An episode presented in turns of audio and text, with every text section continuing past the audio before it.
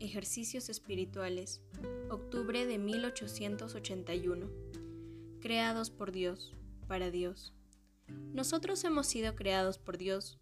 El Señor empleó su sabiduría, su poder, su voluntad infinita para moldear nuestras personas.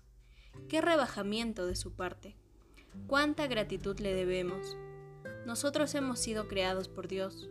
Él no nos creó para los otros, sino únicamente para sí para que llegáramos a conocerlo, amarlo y servirlo, para ir a gozar en la patria celestial.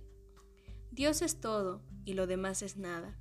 En consecuencia, debemos rechazar todo lo que pueda apartarnos de Dios, por bello y atrayente que sea. Debemos abrazar todo lo que nos acerque a Él, por más feo, doloroso y repugnante que sea para nuestra naturaleza como son las humillaciones, las enfermedades, las persecuciones y los sufrimientos de todo tipo, porque estos nos facilitan la consecución de nuestro fin. Digamos entonces al Señor con San Pablo, Señor, ¿qué quieres que haga? Estemos dispuestos a hacer todo lo que el Señor quiere, sin ninguna reserva. El Señor nos responderá como a San Pablo, Anda a mi ministro y haz lo que Él te diga.